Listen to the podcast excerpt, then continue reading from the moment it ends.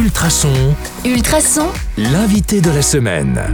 Bonjour à tous, c'est Anka. Vous le savez, on est en compagnie d'André Lamy que nous apprenons à connaître cette semaine, qui est venu nous présenter son nouveau spectacle L'Amitateur. Mais aujourd'hui, j'avais justement envie de poser des questions concernant la préparation d'un spectacle. Alors, d'où vient l'inspiration? Est-ce que vous vous isolez dans, un, dans une campagne en mode poète maudit et que vous attendez que ça vous tombe du ciel ou est-ce que vous... Non, il faut dire, je pense à mon métier 24 heures sur 24, donc déjà, depuis toujours.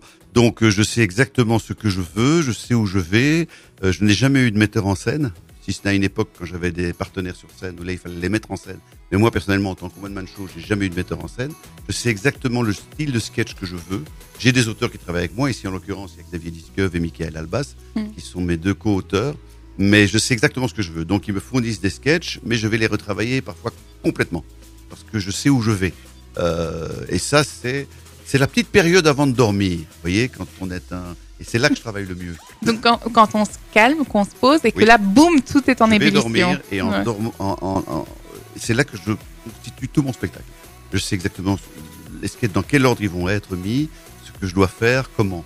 Et l'inspiration, elle vient, bah, ne fût que par la radio que je fais tous les jours maintenant depuis euh, euh, presque 16 ans. Euh, c'est la presse, c'est les journaux, c'est l'actu. Plus même l'actu que la politique. Et euh, du coup, vous vous relevez pour réécrire tout ce que vous avez rêvé ou Non, ça va Une fois que c'est pensé, c'est Une fois que enregistré. c'est dans la mémoire centrale, ça va. Ça.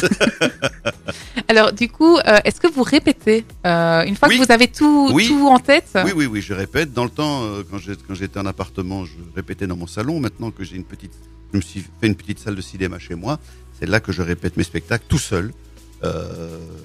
Euh, et je sais, voilà, c'est peut-être l'expérience qui fait ça, mais euh, en 40 ans, je sais à quel endroit les gens vont rire, à quel endroit je peux euh, attendre un peu. Je, je sais, je sais, c'est instinctif en fait. Et- Mais du coup, vous n'avez pas dû apprendre à jouer avec les silences ou à placer la voix. Ça, ça, ça, ça vient comme ça avec pris aucun l'expérience. cours de quoi que ce soit. J'ai appris ce fabuleux. métier sur le tas.